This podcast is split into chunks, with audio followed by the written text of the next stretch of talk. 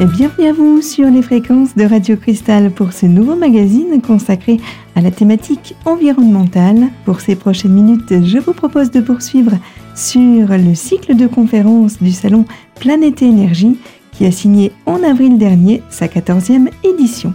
À ce titre, Luc Moreau, glaciologue de métier, l'un des invités phares de ce salon, aborde pour nous le climat des glaciers et leurs conséquences sur la planète.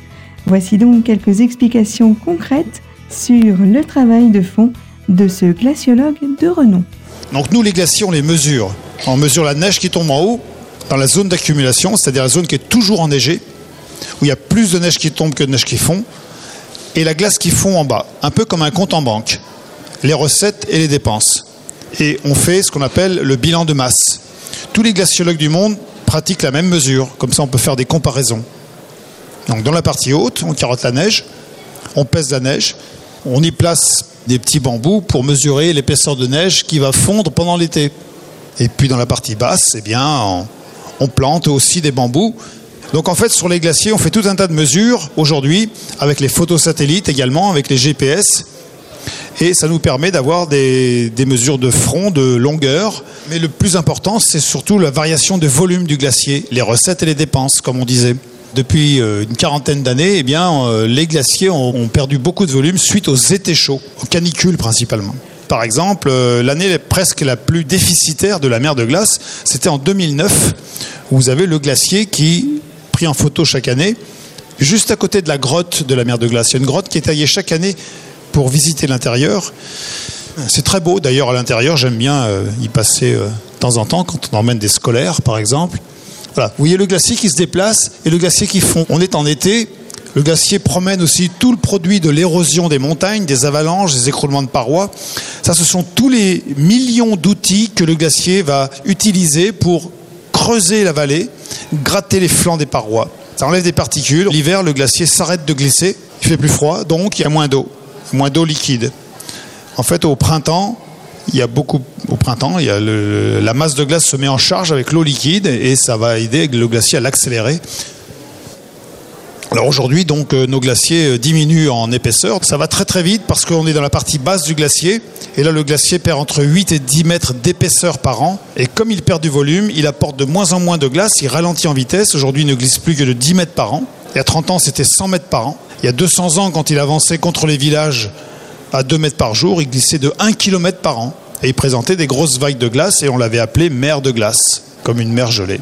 Alors malgré le fait que nos glaciers diminuent et qu'ils noircissent complètement, aujourd'hui, bah, tout simplement parce que comme ils s'arrêtent de glisser, le tapis roulant s'arrête et le tapis roulant n'évacue plus du tout tous ces débris de montagne. Ça c'est complètement naturel. Hein. C'est caractéristique d'un glacier en décrue, un glacier qui diminue en volume et qui ralentit en vitesse. Quand l'épaisseur de pierre, de sable et de gravier est très épaisse, ça c'est intéressant pour protéger la glace de la fonte. C'est moins joli par contre. Hein.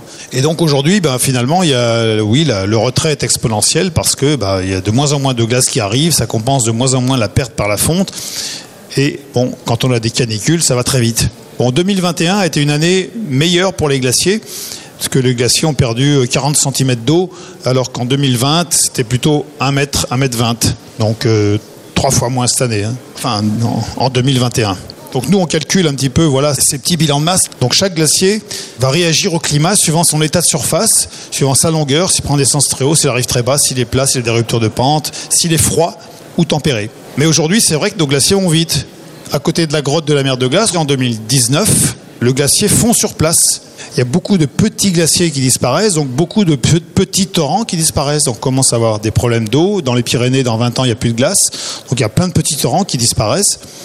Ça gêne aussi des sociétés hydroélectriques qui captent l'eau. Ici, il y a l'EDF qui capte l'eau. Donc, euh, lorsque le glacier fond et dégage le rocher, les captages euh, arrivent en extérieur et, de chaque côté, les moraines, les tas de sable vont reboucher ces puits de captage artificiels qui permettent de produire de l'énergie, donc hydroélectricité. ça impacte quand même pas mal aussi bon, toute la communauté des montagnards, mais aujourd'hui il faut redescendre les moraines, c'est très dangereux. Euh, la vallée blanche, euh, ça devient plus difficile. Cette année, on n'a pas eu encore beaucoup de neige, hein, donc euh, voilà. Donc il y a des passages un peu difficiles en crevasse. En fait, on se rend compte que depuis qu'on mesure à Chamonix, par exemple, les précipitations, on voit pas trop de différence, sauf bien sûr une petite, un petit manque de neige dans les années 40, là, quand on a eu une petite décrue des glaciers. Par contre, si on regarde les températures, on voit bien que euh, finalement, euh, bah, les températures augmentent depuis une trentaine d'années, voilà, depuis les années 90. Donc, c'est bien les étés chauds depuis les années 90 hein, qui, euh, qui font diminuer nos glaciers. Donc, chaque année, vous entendez parler, hein, on, bat, les records de température. Euh, le mois de juillet 21, pour nous, n'a pas été le plus chaud parce que euh, ça a plutôt été un mois pourri. Hein. Donc, ce qui fait que justement les glaciers ont moins fondu en 2021, mais sur la Terre, ça a été un mois plus chaud. C'est pour ça que c'est la, différence entre la météo locale régionale et euh, la météo planétaire. Quand on fait des moyennes de température planétaire, en fait, on se rend compte que c'est plus chaud, même si localement, ça a été plus froid. On est obligé de faire des moyennes. Donc aujourd'hui, en fonction de toutes ces informations qu'on a dû passer, là, on voit bien que ben finalement, euh, malheureusement, euh, tous les gaz à effet de serre qu'on a produits, euh, qui sont deux, trois fois plus aujourd'hui que depuis 800 000 ans, on a ces fameux scénarios climatiques que vous connaissez, hein, de ces rapports internationaux hein, du, de l'IPCC, hein, du GIEC, du groupement intergouvernemental de l'étude du climat, des climatologues. Alors en fonction de ce qu'on fait, de ce qu'on va faire, si on va continuer de brûler des énergies fossiles, si bon et comme tout est lié sur Terre, on va pas va pas noircir le tableau, hein, mais bon, tout est lié, donc c'est l'air, l'eau, la biodiversité, etc. On, pourrait réchauffer de 1,5, 2, 3, 4, 5. Hein, et quand on sait que depuis 10 euh, 000 ans, on a pris 120 euh, mètres, on pourrait pas reprendre 120 mètres, même si on réchauffe de 5 ou 6 degrés, parce que l'Antarctique et le Groenland, ça représente que 70 mètres. Que 70 mètres, ça va. Pour l'instant, on n'a pas fait grand-chose pour freiner tout ça. Hein. Bon, pourtant, il y a plein de choses à faire, mais bon, voilà. À notre niveau, à nous, hein, euh, local, communal, associatif, régional, national, international, bon. Luc Moreau illustre en quelques mots l'impact dramatique que produiraient nos mauvaises habitudes de vie sur le climat des glaciers. Dans quelques minutes, seconde partie de notre rendez-vous sur ces mêmes fréquences. Luc Moreau, glaciologue, poursuivra son récit et ses expériences et nous divulguera quelques conseils afin de préserver davantage le climat qui nous entoure et plus précisément celui des glaciers. C'est à ne pas manquer dans la seconde partie de notre rendez-vous, toujours sur les fréquences de Radio Cristal.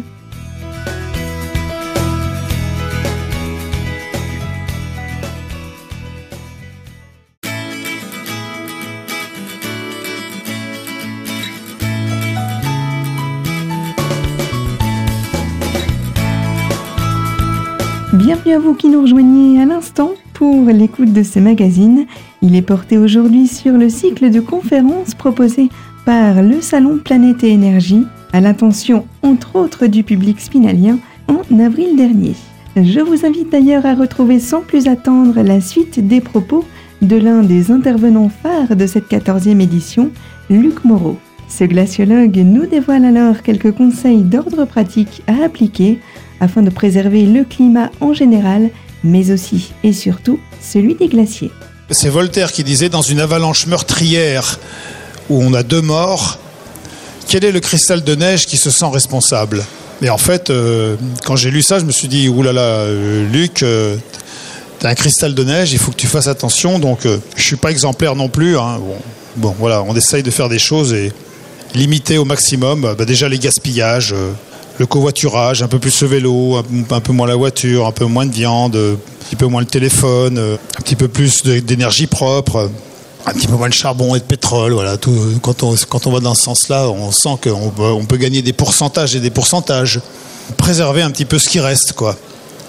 Et puis surtout, euh, bah, l'éducation, quoi. L'éducation des, enfants, euh, la nôtre, la mienne, euh, et la transmission hein, des connaissances.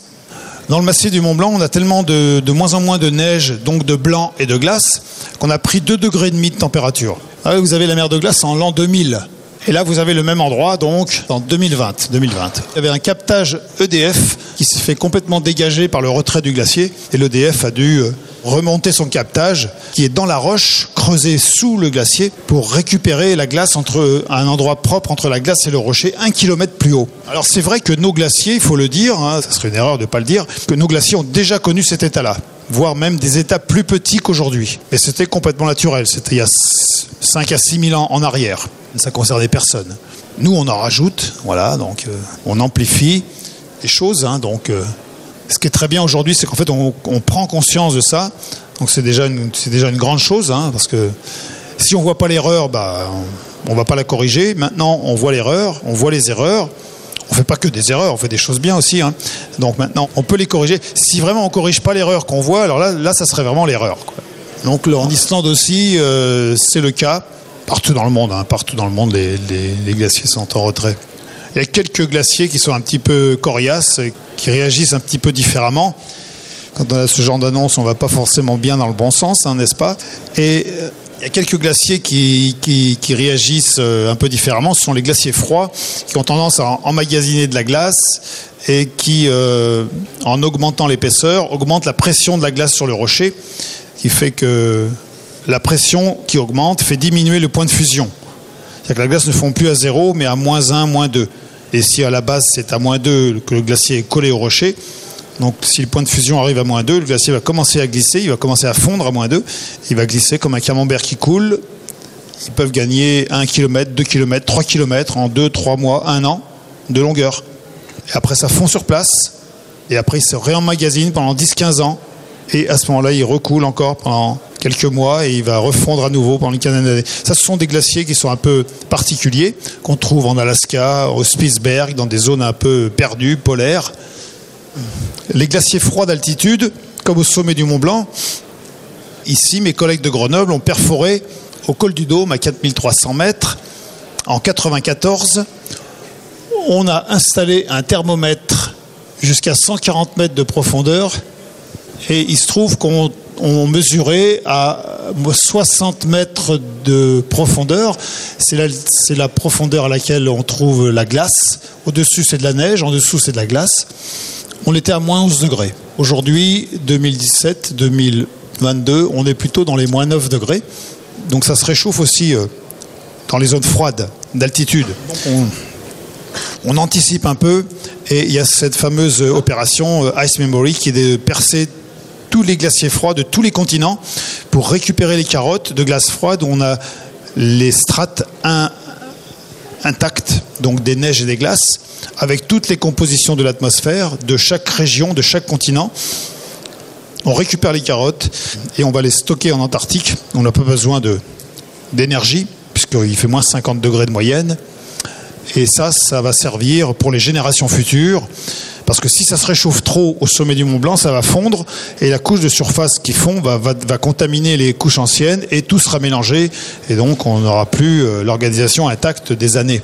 Et donc ensuite, euh, voilà, on stocke ça en Antarctique. On pourrait, avec de nouvelles technologies pour les générations futures, donc, donc retrouver des choses qu'on n'arrive pas à retrouver aujourd'hui, comme des bactéries, euh, des virus, des choses comme ça dans, la glace. Mais aujourd'hui, le, principal souci donc, euh, comme on disait tout à l'heure, c'est plutôt le réchauffement des océans par la diminution de la banquise qui fait accélérer les glaciers du Groenland par ma voiture. Hein. peut-être le glacier le plus rapide du monde qui s'appelle le glacier d'Ilulissat. Ilulissat, ça veut dire iceberg en inuit. Ce glacier avance de 2 mètres par heure, soit 50 mètres par jour, soit 15 km par an, dans la mer. Hein. Ça, ça fait partie de sa dynamique normale. Et en fait, il est passé de 1 mètre par heure à 2 mètres par heure en une vingtaine d'années. Il a 10 km de large. C'est le plus gros producteur d'iceberg de l'hémisphère nord et qui euh, donc euh, probablement a, lâché un petit morceau qui a rencontré le, Titanic en 1912. Et moi je travaille sur un tout petit glacier et voici ce glacier Ekre. Ekre en groenlandais ça veut dire le coin de la bouche parce qu'il arrive dans le coin de la baie, la baie de Carvin qui était un Suisse qui avait pris en photo le glacier en 1912. Donc en 2011, hmm, j'avais vu la photo de ce coin-là qui était magnifique. Et c'est ici que Paul-Émile Victor avait installé sa cabane. Et donc euh, j'ai mis un appareil photo automatique. Voilà donc quelques éléments sur ce qui est des prochaines études et initiatives menées par l'opération Ice Memories dans un avenir prochain afin de pouvoir retracer les comportements passés des glaciers et ainsi mieux prévenir les conséquences de leur prochaine fonte. Suite et fin de ce magazine thématique dans quelques instants Luc Moreau reviendra entre autres sur l'évolution de l'un de ces glaciers le plus rapide du monde, le glacier d'Iluissat.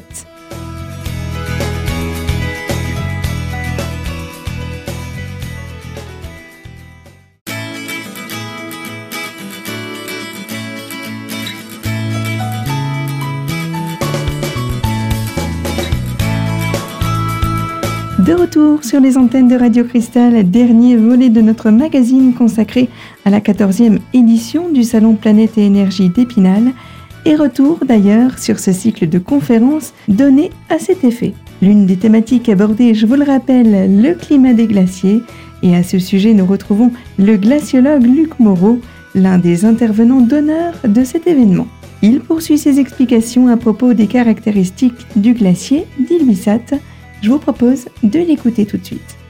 Et en fait, ce glacier, depuis une quinzaine d'années, il est passé de 5 mètres par jour dans la mer à 15 mètres par jour, avec une pointe ici qui était rattachée à un relief sous-marin. Les moraines, pendant l'été, montrant que le petit âge glaciaire a eu lieu partout sur Terre, y compris au Groenland. Moins d'énergie solaire, les glaciers avancent, tous les glaciers du monde. J'ai eu un petit souci de pareil en 2013-2014. Et donc, euh, on voit que toute la partie flottante du glacier a presque disparu. C'est 2 km et demi. Bon, comme ça flottait déjà sur la mer, le fait que ça ait complètement disparu et fondu, euh, ça n'a pas fait augmenter le niveau de la mer, hein, puisque c'est déjà dans la mer. Hein. c'est comme la banquise au pôle Nord. Hein. comme un glaçon qui est dans l'eau, il va fondre. quand on le met dans l'eau, là, ça fait monter le niveau, mais après, euh, bien sûr, non. Donc j'ai déplacé un petit peu la caméra plusieurs fois. Chaque année, j'essaie d'y aller. Bon, je ne suis pas retourné depuis deux ans, je ne sais pas pourquoi, n'est-ce pas? Et ici, vous voyez un petit bout de terre, ça montre que le glacier, en fait, il a, il a, il a reculé de 3 km, il est complètement remonté sur sa plage, et là maintenant, il ne touche plus la mer. Il reprend un petit peu en longueur pendant l'hiver, et il est bien, bien en retrait pendant l'été. L'écoulement du glacier qui vient de la, de la calotte glaciaire, qui use la montagne, donc c'est la glace qui est à la base du glacier, qui est très riche en sable, qui va faire office de papier de verre et qui va user. On a à peu près 200 mètres d'épaisseur. Et comme le glacier s'est accéléré, en fait, eh bien, il n'a pas de sens de se déformer par rapport à sa nouvelle vitesse. Et donc, il se fracture en petits icebergs et donc il se raccourcit en même temps qu'il s'accélère. Ça peut se comprendre. C'est moins facile à expliquer aux enfants. C'est de la confiture qui coule, vous voyez, et on mange la confiture plus vite qu'elle ne descend. Donc là, par exemple, on, peut comprendre. il faut rigoler, hein, parce que sinon... Euh, donc ça, c'est un tout petit glacier pour le Groenland. Hein. Donc aujourd'hui, tous les glaciers qui arrivent en mer au Groenland arrivent dans une mer plus chaude. Donc la glace fond par-dessous, ça libère le glacier du frottement sur le rocher et le glacier s'accélère. Donc il y a plus de glace terrestre qui va dans la mer. Et c'est ce qui fait monter le niveau de la mer, dont on entend parler tous les jours. Hein. 15 fois par jour sur euh, BFM. Et comme c'est de l'eau douce dans le salé, ça change aussi la salinité des courants marins. Et donc on, peut, on pourrait penser aussi à une modification des courants marins, donc de ce fameux Gulf Stream, donc qui nous réchauffe en Europe, hein, qui vient d'Amérique centrale. Aujourd'hui, il y a quelques articles qui sortent, 10-15% de ralentissement du Gulf Stream. Bon, c'est pas encore énorme, tout ça parce qu'on réchauffe, donc on pourrait, le réchauffement climatique pourrait engendrer localement des refroidissements. Ça s'est déjà passé il y a 12 000 ans, quand il y a eu un grand, la calotte glaciaire sur le Canada qui fond, qui, libère un lac d'eau douce américain dans l'Atlantique et tout ça, ça va, ça, ça ralentit le Gulf Stream parce que lorsque le Gulf Stream arrive entre le Spitzberg et l'Islande, l'eau de mer gèle en surface, ça forme la banquise. Lorsque la banquise se forme, ça expulse le sel. Donc le sel descend dans l'océan et ça alourdit et ça forme un courant vertical qui alimente le tapis roulant des courants marins.